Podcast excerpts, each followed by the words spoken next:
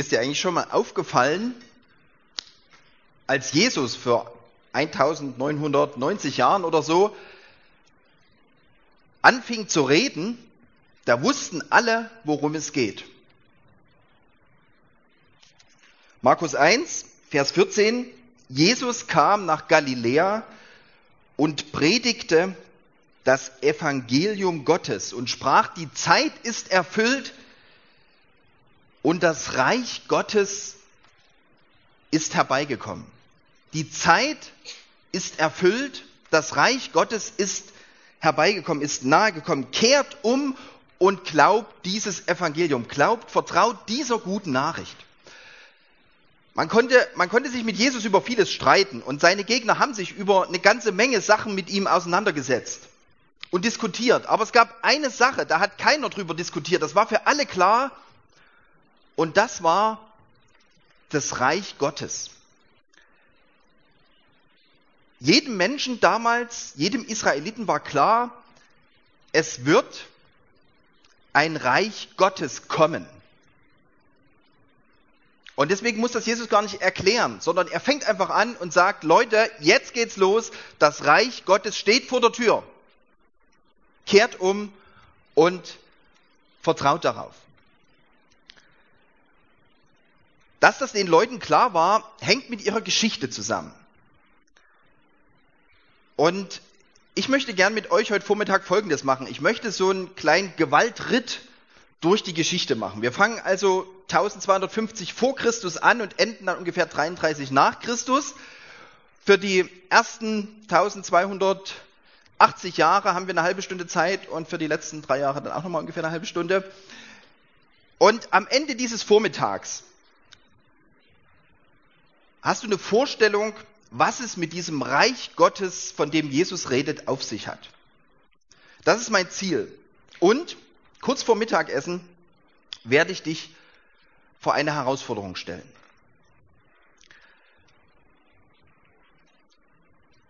Letztes Jahr habe ich Urlaub gemacht in einer Ruine.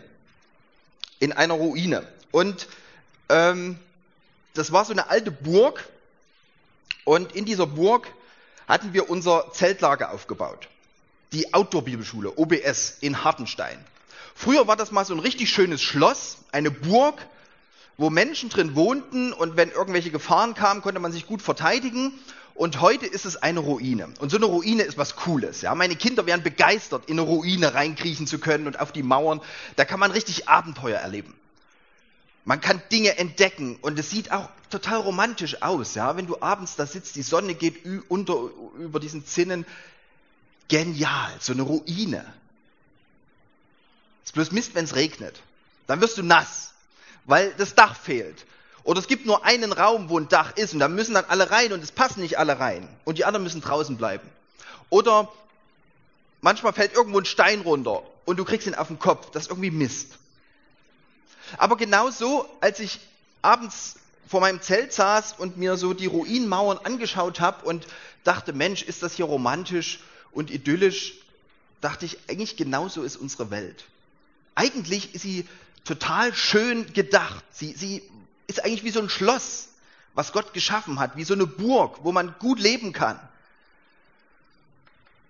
Aber sie ist an so vielen Stellen kaputt. Sie ist an so vielen Stellen eingerissen und du wirst verletzt und du kriegst Steine auf den Kopf. Und es gibt ein paar Leute, die können immer wieder in diesen Raum reingehen, wo ein Dach drüber ist. Die werden nicht nass. Die haben vielleicht alles zum Leben. Äußerlich zumindest. Aber es gibt so viele Menschen, die haben das nicht. Und selbst die, die äußerlich alles zum Leben haben, wie sieht's hier drin aus? Wir haben gerade so ein paar Fakten gesehen. Jede Minute verhungern fünf Kinder in dieser Welt. Fünf Kinder, jede Minute. 20 Cent bräuchte man, um ein Kind am Leben zu erhalten. Einen Tag lang. 20 Cent. Wenn du bei McDonalds für 99 Cent einen Kaffee für 1 Euro kostet dort, und du gehst zu McCafé, da kostet 1,79 der kleine Kaffee. Das sind 80 Cent Unterschied. Das sind vier Kinder, die da dranhängen. Vier Kinder. Und jeden Tag, jede Minute sterben Menschen in unserer Welt, weil sie nicht genug zu essen haben. Und andere haben viel zu viel. Aber man muss, man muss gar nicht so weit weggucken, irgendwo in die Entwicklungsländer. Wir hatten vergangene Woche bei uns in Sachsen eine Mitarbeiterschulung und es ging um das Thema Seelsorge, um das Thema mit anderen über ihre Probleme reden. Und ein Punkt war der Bereich Scheidungskinder. Was passiert mit einem Kind, wenn die Eltern sich scheiden lassen? Jeden Tag lassen sich Menschen scheiden in Deutschland. Jeden Tag kommen 400 Kinder dazu, die von einer Scheidung betroffen sind. Jeden Tag. Und was das an Verletzungen mit sich bringt, an Verlassensein, an Zerrissenheit. Man weiß nicht, wo man hingehört. Man, man verliert das Vertrauen, dass irgendwie es doch noch gut werden könnte. Unsere Welt ist echt an vielen Stellen wie so eine, wie so eine Ruine. Und wenn ich ehrlich bin, dann bin ich auch Teil dieser Ruine. Es ist ziemlich leicht, auf die anderen zu schauen, was die alles falsch machen. Aber irgendwie merke ich, auch ich kann verletzen, auch ich kann Steine schmeißen, auch ich kann andere im Regen stehen lassen. Das steckt alles auch in mir drinne. Es gab ein Volk vor vielen, vielen Jahren, es gab ein Volk, das hat diese ganze, dieses ganze Elend, diesen ganzen Schmerz, dieses Verlassensein am eigenen Leib gespürt, unwahrscheinlich heftig. Sie waren Ausländer in einem anderen Land und sie wurden unterdrückt. Die hatten Angst vor denen, weil sie dachten, wer weiß, vielleicht wären die uns zu mächtig, vielleicht bekommen die zu viel Einfluss bei uns. Wir müssen die irgendwie klein halten. Und da wurden sie versklavt, sie mussten arbeiten, sie wurden ausgebeutet, sie wurden wertlos gemacht. Das war Israel in Ägypten. Aber dann gibt es einen Gott, der sieht dieses Volk. Und er sagt, ich habe das Schreien dieses Volkes gehört und ich, es ist mein Volk, ich stelle mich auf die Seite dieses Volkes. Und er offenbart sich, er zeigt sich dem Mose und er sagt, geh zum Pharao und sage ihm, Israel ist mein erstgeborener Sohn und wenn du den nicht freilässt, dann geht es deinem erstgeborenen Sohn an den Kragen. Und Mose hat Angst, aber er geht hin und er sagt das und Gott schlägt die Ägypter.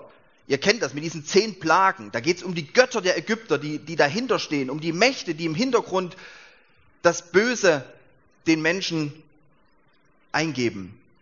Und Gott schlägt diese Mächte, Gott schlägt den Pharao und er befreit sein Volk und dieses Volk zieht durch das Meer, zieht in die Freiheit und die ganze Armee des Pharaos ersäuft.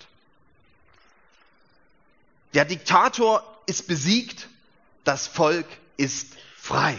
Das Volk ist gerettet. Und als sie durchgezogen sind durch dieses Meer, da fängt Mose an und singt ein Lied.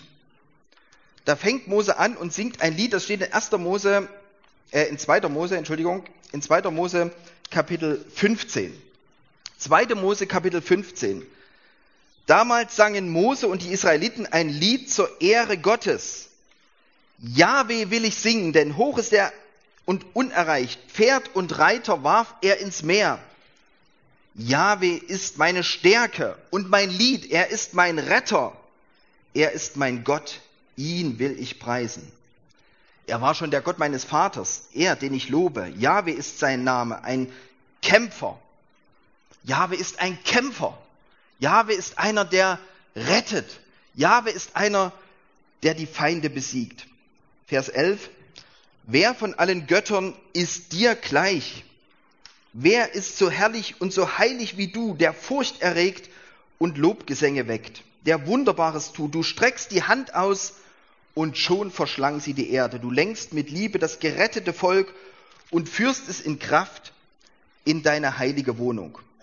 Und Mose singt darüber, was alles passiert ist, wie Gott eingegriffen hat und am Ende Vers 17, du bringst dein Volk hin, du pflanzt es ein auf dem Berg, der dir gehört, am Ort, wo du wohnst, Jahwe, beim Heiligtum, das du errichtet hast. Jahwe ist König für immer und ewig. Jahwe ist König für immer und ewig. Diese Stelle hier, 2. Mose 15, Vers 18, ist die erste Stelle in der Bibel, wo diese Idee ausgesprochen wird, Gott ist König. es gibt eine Herrschaft, ein, ein Reich Gottes, wo Gott regiert. Und die Geschichte geht weiter. Israel geht in dieses neue Land. Israel wohnt an dem Berg, wo Gott wohnt, wo sein Heiligtum steht. Und es geht auf und es geht ab. Sie folgen Gott und dann folgen sie ihm wieder nicht. Und sie sind auch in diesem neuen Land von Feinden umringt. Die Philister greifen immer wieder an und Gott weckt wieder einen Mann auf, einen König David. Ungefähr um 1000 vor Christus gibt es einen König in Israel, der befreit dieses Volk endlich von seinen Feinden. Der schafft endlich Ruhe, der schafft endlich Sicherheit, der hält die Grenzen dicht. Und das ist David, der Mann nach dem Herzen Gottes. David ist der, der als Held Israel vorangeht, der den Goliath erschlagen hat, der die Feinde besiegt und der dem Volk Ruhe und Sicherheit gibt. Und sein Sohn Salomo, der baut diese Herrschaft aus, der kann sozusagen die Früchte seines Vaters ernten und es geht allen richtig gut. Wohlstand, Wohlergehen für alle. Jeder sitzt unter seinem Weinstock und unter seinem Feigenbaum. Das ist so das, der Ausdruck für allen geht so richtig gut. Und eine Weisheit und ein, ein Hofstaat dort in Jerusalem. Und der Tempel wird gebaut. Und es gibt Essen in Hülle und Fülle. Und von, von allen Ecken und Enden kommen die, die Menschen, kommen die Leute und schauen sich das an was ist das für ein Volk? Und dahinter steckt die Frage, was ist das für ein Gott, der dieses Volk erwählt hat? Aber diese Blütezeit, die dauert nicht so sehr lange. Es geht schnell wieder bergab. Es gibt wieder Könige, die nicht nach dem Herzen Gottes sind, die nicht so weise wie Salomo regieren. Und irgendwann, irgendwann ist dieses Volk wieder gefangen. Im Exil. Diesmal nicht in Ägypten, sondern in Babylon. Und dieses Volk weiß einerseits, sie, sie sind selbst schuld daran, dass Gott sie scheinbar verlassen hat, aber auf der anderen Seite liegen sie am Boden und schreien zu Gott und, und wissen nicht, was sie machen sollen. Und in dieser Zeit stehen Propheten auf. In dieser Zeit stehen Leute auf, die Gott inspiriert, dass sie einen Blick in die Zukunft geben und sagen, was passieren wird. Und diese, diese Propheten, die motivieren das Volk. Diese Propheten sagen, Gott hat euch nicht verlassen. Gott wird wieder eingreifen. Gott hat eingegriffen bei Mose, bei David und Gott wird wieder eingreifen, auch bei euch, bei uns. Und sie versuchen dem Volk zu zeigen, dass Gott das Blatt wenden wird.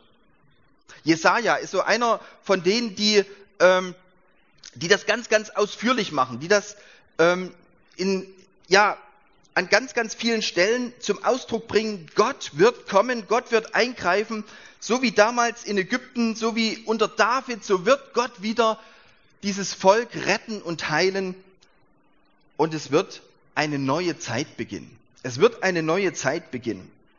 Ich habe mal so ein paar Bibelstellen rausgesucht. Eigentlich müsste man so richtig den ganzen Jesaja mal lesen. Ja, müsste, müsste man machen zu Hause. Jesaja lesen. Das ist so faszinierend, Manchmal geht es ein bisschen durcheinander, so für uns zumindest, ist ein bisschen äh, durcheinander, aber ähm, es taucht immer wieder auf diese Hoffnung, diese Sehnsucht, Gott wird eingreifen. Jesaja 33, fange ich mal an, einfach bloß ein paar Verse. Jesaja 33, Vers 17. Deine Augen werden den König in seiner Schönheit erblicken. Sie sehen auf ein weites, offenes Land. Und dann beschreibt Jesaja, dass alles, was jetzt die Leute bedrückt, dass das nicht mehr sein wird, wenn Gott als König kommt, wenn man ihn in seiner Schönheit sieht. Und dann geht es weiter, Vers, Vers 21. Denn dort bei dir ist ein Mächtiger, es ist Jahwe. Jerusalem wird wie ein Ort an Strömen sein, mit mächtigen breiten Armen, auf denen es keine Galeeren gibt, also keine Sklavenschiffe mehr, kein feindliches Schiff segelt darauf, denn Jahwe ist unser Richter, Jahwe ist es, der uns führt, er ist unser König, der uns befreit. Jetzt hängen deine Taue schlaff und sie halten den Mastbaum nicht fest und sie breiten die Segel nicht aus. Dann aber wird Beute um Beute ausgeteilt, sodass selbst die Lahmen Beute gewinnen und kein Bewohner sagen wird, und kein Bewohner wird sagen, ich bin krank. Dem Volk, das hier wohnt, wird die Schuld vergeben sein. Hier tauchen so Sachen auf, dem Volk, das hier wohnt, wird die Schuld vergeben sein.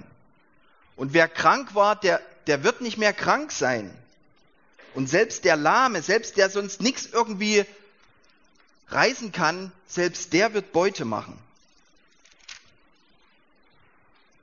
Die zentralen Kapitel bei Jesaja sind Jesaja 40 bis 45. Da geht es um die sogenannten Gottesknechtslieder. Und es geht bei Kapitel 40 los, Vers 1, tröstet, tröstet mein Volk, sagt euer Gott.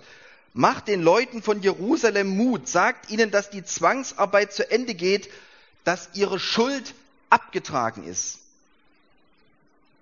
Und dann kommen diese, diese berühmten Verse, dass in der Wüste ein, ein Weg bereitet wird, dass Gott endlich kommen kann. Vers 9, steig auf einen hohen Berg, du Freudenboten Zion. Ruf mit lauter Stimme die frohe Botschaft, das Evangelium aus Jerusalem. Rufe laut und scheue dich nicht, sage den Städten Judas, seht, da ist euer Gott. Seht, der Herr kommt mit Kraft, er herrscht mit starker Hand. Den Lohn für seine Mühe, den bringt er mit. Sein Volk, das er gewonnen hat, das geht vor ihm her. Er weidet seine Herde wie ein Hirte. Er nimmt die Lämmer auf seinen Arm. Er trägt sie im Bausch des Gewandes und auch die Mutterschafe leitet er sacht. Gott kommt, macht Jerusalem Mut, richtet Israel wieder auf. Gott wird eingreifen. Er wird kommen als König und er wird sein wie, wie ein Hirte, wie ein Hirte, der, der seine Schafe führt und der sie sucht und nach Hause bringt.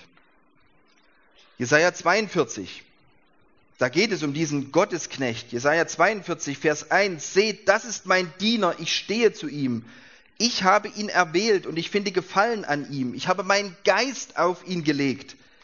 Er bringt den Völkern das Recht. Er macht kein Aufheben und er schreit nicht herum. Auf der Straße hört man seine Stimme nicht.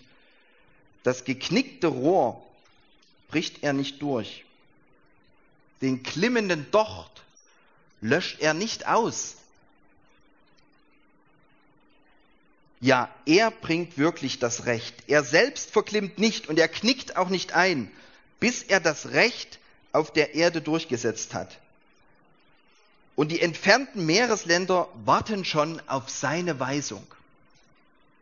Also Gott verspricht, dass ein Knecht kommt, dass ein, einer kommt, den er schickt, und der das, was so am Verklimmen ist, was so am Zusammenbrechen ist, der das eben nicht austreten wird, sondern wieder aufrichtet.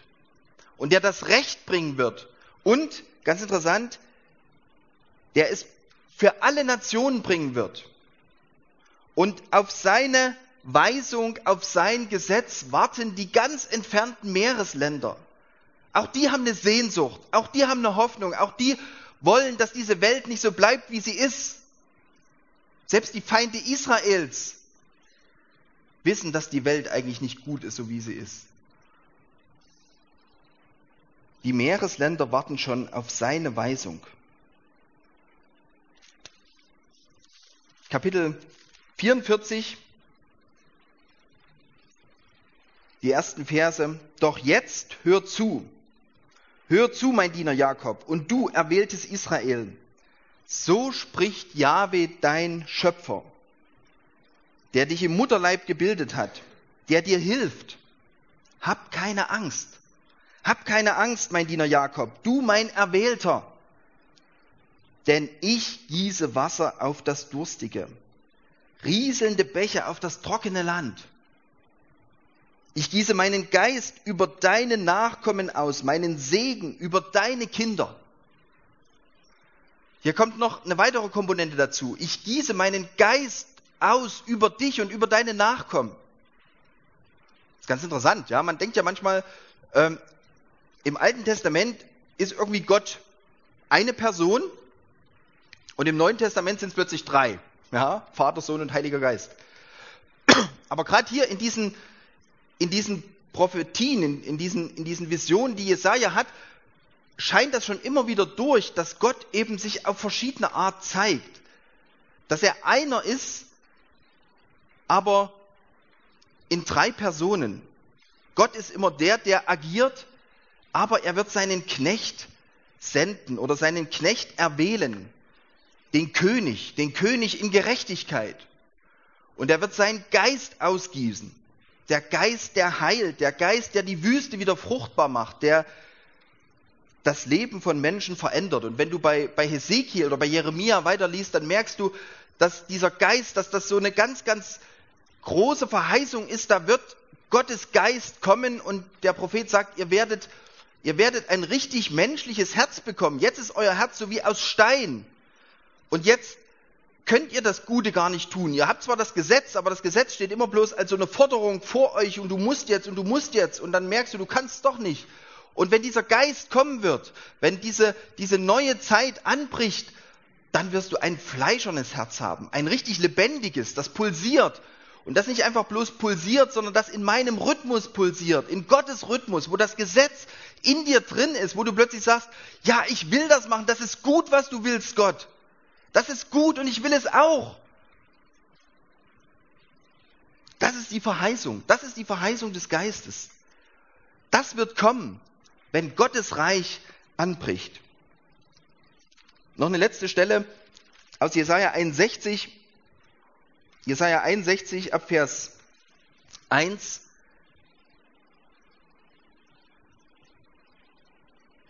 Da geht es auch um den Geist und es geht auch um diesen Knecht, um diesen Diener, um diesen Gesandten Gottes.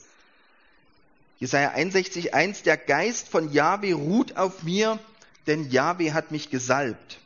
Er hat mich gesandt, den Elenden gute Botschaft zu bringen und die zerbrochenen Herzen zu verbinden, den Gefangenen zu verkündigen, ihr seid frei und den Gefesselten, ihr seid los, um auszurufen das Gnadenjahr Jahwes und den Tag der Rache für unseren Gott.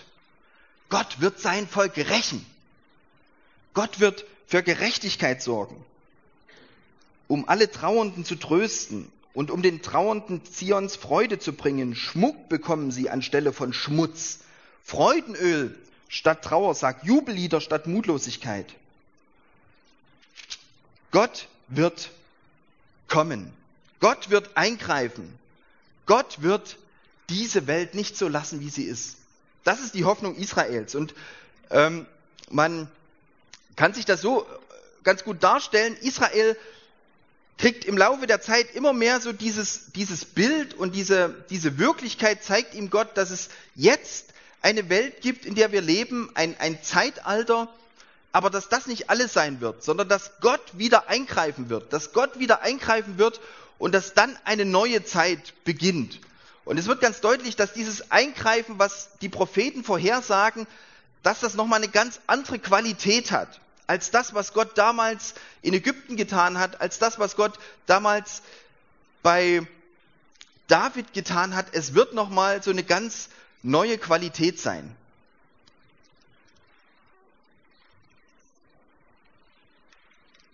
Hier ist nochmal zusammengefasst. Was zeichnet dieses neue Zeitalter aus? Es wird Rettung geben. Es wird ein Friedensreich sein. Es werden Menschen dazukommen und befreit werden, befreit aus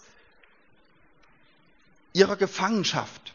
Es wird Freude herrschen, ein Freudenfest wird gefeiert werden. Und es werden sogar die Toten auferstehen. Der Heilige Geist wird kommen. Es wird ein neues Volk gebildet. Es wird ein neues, eine neue Stadt geben, einen neuen Tempel und es wird sogar eine neue Erde, einen neuen Himmel und eine neue Erde geben. Und daran merkst du, dass es hier noch um viel, viel mehr geht, als um das, was vorher bei Mose oder bei David passiert ist.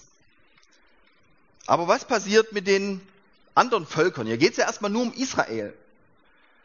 Und da gibt es so zwei Dinge. Das eine ist, dass Gott sagt, diese anderen Völker werden gerichtet. Alle die, die Israel Unrecht getan haben, die werden dafür zur Verantwortung gezogen. Und zugleich gibt es aber auch ganz verrückte Prophezeiungen, wo es darum geht, dass diese anderen Völker auch mit zu Israel dazukommen. Dass sie plötzlich auch in diesen Segen mit reinkommen. Dass plötzlich Gott sagt, auch Ägypten ist irgendwie mein Sohn und Äthiopien und was weiß ich, das, das gehört eigentlich auch alles mir. Und sie können teilhaben an dem, was Gott seinem Volk schenkt. Es gibt dann noch eine nächste Stufe sozusagen in der Prophetie, ähm, nämlich beim Propheten Daniel, das ist dann nochmal 100 Jahre später ungefähr, ähm, Daniel, der auch in Babylon gefangen ist, zwar sehr angesehen und trotzdem gefangen, und er bekommt so eine Vision, oder er nicht selbst, der Nebukadnezar, der König, bekommt eine Vision und Daniel erklärt sie ihm. Da geht es um so ein großes Standbild, was so aus vier verschiedenen Materialien besteht, Gold, Silber, Bronze, und dann wird das immer minderwertiger sozusagen.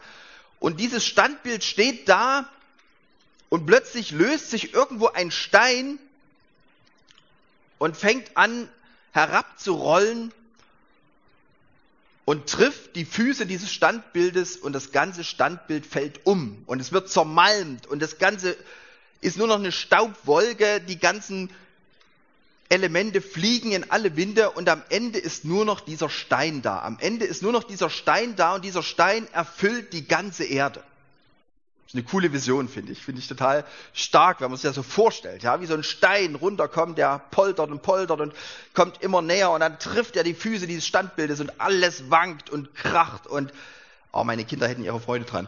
Ähm, und genau so sagt Daniel, genau das ist das, was Gott dir zeigen will. Am Ende der Zeit wird er sein Reich aufrichten und alle Reiche dieser Welt werden vergehen und es wird nur noch das Reich Gottes bestehen. Es wird nur noch das Reich Gottes bestehen. Und zugleich, als ich das gelesen habe, Daniel 2, ist mir aufgefallen, nachdem er diese Vision hat, nachdem klar ist, Gottes Reich kommt und Gottes Reich setzt sich durch, kommt Kapitel 3 und da müssen die Freunde von Daniel in den Feuerofen. Und dann kommt Kapitel 5 und 6 und dann plötzlich muss der Daniel selbst in die Löwengrube. Und dann in Kapitel 7 hat er wieder eine Vision. Nachdem er gerettet wurde vor den Löwen, da sieht er wieder so vier Reiche und die sind wie so Tiere, wie so Bestien, die aus dem Meer emporkommen und die die Welt in ihren Krallen haben. Und dann plötzlich, neben diesen ganzen Tieren, neben diesen Bestien, kommt ein, ein Mensch ein Menschensohn. Und er wird emporgehoben, er kommt mit den Wolken des Himmels vor den, der alt ist an Tagen, das ist Gott. Und er setzt sich zur, Recht, zur Rechten Gottes und Throne werden aufgestellt und das Volk der Heiligen wird auf diesen Thronen sitzen und es wird die Welt regieren. Eine ganz verrückte Vision mit einem Mensch, der plötzlich vor Gott kommt und der plötzlich die ganze Macht hat und der sie nicht alleine hat, sondern das Volk der Heiligen wird mit ihm auf diesen Thronen sitzen. Das ist die Geschichte, die Israel im Hinterkopf hat. Und als Israel das alles gehört hat, fragen sie, und was jetzt? Das klingt ja alles gut, aber irgendwie hat sich noch nichts verändert. Und auch in der Zeit, als Jesus kam, da hatte sich noch nichts verändert. Es waren die vier Weltreiche gewesen, ja, die Babylonier, die Perser, die ähm, Griechen und schließlich jetzt waren die Römer an der Reihe. Irgendwie war alles so gelaufen, aber es hat sich nichts verändert. Es ist noch nichts zu sehen. Was sollen wir denn machen, Gott? Wann, wann kommst du denn endlich? Wann greifst du denn ein? Wann wendest du denn endlich das Blatt? Wann bringst denn du endlich deine neue Welt hier für uns? Wann beginnt dieser Stein endlich zu rollen? Oder sollen wir den Stein vielleicht selbst ins Rollen bringen? Was will Gott von, von uns? Was will Gott von seinem Volk? Das haben die Menschen gefragt. Und wenn sie das gefragt haben, da gab es im Wesentlichen so vier, vier Antworten. Die möchte ich euch gerne noch vorstellen. Das eine ist, dass ähm, es Leute gab, die haben gesagt, wir müssen einfach selber kämpfen. Wir müssen den Stein selbst sozusagen anstoßen, dass der endlich runterrollt und dass endlich dieses Standbild zertrümmert wird, dass endlich die Reiche dieser Welt untergehen. Das waren die Zeloten, ja, die haben wirklich die Waffen in die Hand genommen und haben versucht, so mit solchen äh, Guerillakampf sozusagen, Terroristen oder Aktivisten nennt man die ja heute, ja. Es waren so die Aktivisten in Palästina, die versucht haben, ein unabhängiges Volk, einen unabhängigen Staat zu errichten. Und es gab auf der anderen Seite eine ganz andere Strömung. Es gab Leute, die haben sich irgendwie arrangiert. Die haben gesagt, okay, ähm, ja, Reich Gottes, wer weiß, ob das überhaupt kommt und so Auferstehung der Toten sind wir uns gar nicht so sicher. Vielleicht gibt's die gar nicht. Wir müssen uns einfach hier gut einrichten. Wir müssen uns arrangieren mit den bestehenden Verhältnissen. Und wir, ja, wir profitieren ja auch davon. Ja, wir machen den Tempeldienst zum Beispiel. Das ist, ähm, das waren hauptsächlich so die, die Priester, die ähm, Aristokratie in Jerusalem, die haben da auch dran verdient an dem, was da lief und die waren froh, dass sie wenigstens ihren Gottesdienst machen konnten. Also lasst uns nicht so kämpferisch sein, lasst uns uns mit den Gegebenheiten arrangieren. Und dann gab es eine andere Gruppe, die hat, ähm, ich bin ja etwas irritiert, sorry, das liegt hier so ein bisschen an dieser Technik, die hat sich einfach zurückgezogen. Die hat gesagt, diese ganze Welt ist so verdorben und selbst die Religion, selbst dieser Tempel in Jerusalem, das ist so verdorben, wir ziehen uns zurück und wir gehen in die Wüste. Das waren die Essener. Und dann gab es noch so eine Gruppe, die hat irgendwie so eine Mittellinie versucht. Die wollte sich abgrenzen von der Welt, von denen, die nicht an Gott glauben und die wollte kämpfen. Aber nicht mit Waffen unbedingt wie die Zeloten, das fand sie auch ganz gut, aber so mehr hintenrum. Und sie, die Pharisäer, die haben total drauf gedrungen, dass das Volk in dieser schweren Zeit seine Identität nicht verliert. Und dass es sich reinhält, dass es den Sabbat hält, dass es die, die, den Zehnten gibt, dass es sich beschneiden lässt und so weiter. Da haben sie ganz, ganz sehr drauf gedrungen, weil sie Angst hatten, wenn wir das verlieren, dann gehen wir ja auf unter allen Völkern. Das, das darf nicht passieren. Und deswegen legen sie da einen so, so schweren Schwerpunkt darauf. Und es gab schließlich noch eine Gruppe, die stand irgendwie außerhalb. Das waren die Zöllner und Sünder, wie sie in der Bibel heißen. Das waren einfach Leute, da war irgendwie klar, die können gar nicht richtig dazugehören zum Volk Gottes. Die haben aus irgendwelchen Gründen Dinge getan, vielleicht bewusst, weil sie es wollten, oder auch es war ihr Schicksal einfach, weil ihre Eltern so waren oder weil irgendwas passiert ist in ihrem Leben Sie haben Dinge getan, die passten nicht zu dem Gesetz, zu dem, was Gott wollte. Und deswegen waren sie ausgestoßen. Deswegen standen sie am Rande. Und deswegen wollte niemand was mit ihnen zu tun haben. Und es war total gut für die vier Gruppen, ja, dass sie immer eine andere Gruppe noch hatte, wo sie sagen konnten, also die, also so sind wir nicht, ja. Also wir sind vielleicht auch nicht überall so ganz okay, aber das ist ja wirklich das Letzte. Das waren so die fünf Möglichkeiten, wie du damals leben konntest. Ich weiß nicht, ich weiß nicht, wie du gelebt hättest. Ich weiß nicht, wie du dich entschieden hättest. In welche Richtung du gegangen wärst, wenn du damals gelebt hättest. Aber ich möchte dich einfach bitten, wenn du jetzt in dieser Zeit lebst, wenn du jetzt in dieser Welt lebst, die noch wie so eine Ruine ist, dass du diese Hoffnung festhältst, dass du diese Ruine nicht aufgibst, weil Gott sie nicht aufgibt. Diese Welt. Und dass du diese Ruine aber auch nicht, nicht verklärst, dass du nicht sagst, ach, ist ja alles ganz okay und dich vielleicht irgendwie zurückziehst in die romantischen Winkel, Hauptsache mir geht's gut. Nein. Es ist eine Ruine und sie muss verändert werden. Und vergiss bitte nicht, dass du selbst auch ein Teil dieser Ruine ist bist. Ich habe schon gesagt, es ist leicht, immer auf die anderen zu zeigen, was da draußen überall schief geht, aber auch in mir steckt so ein Potenzial für das Böse, für das Zerstörerische. Das steckt auch in mir. Sieh bitte dieser Realität ins Auge, dieser Realität da draußen und dieser Realität in dir drin. Du kannst das, du kannst dieser Realität ins Auge sehen.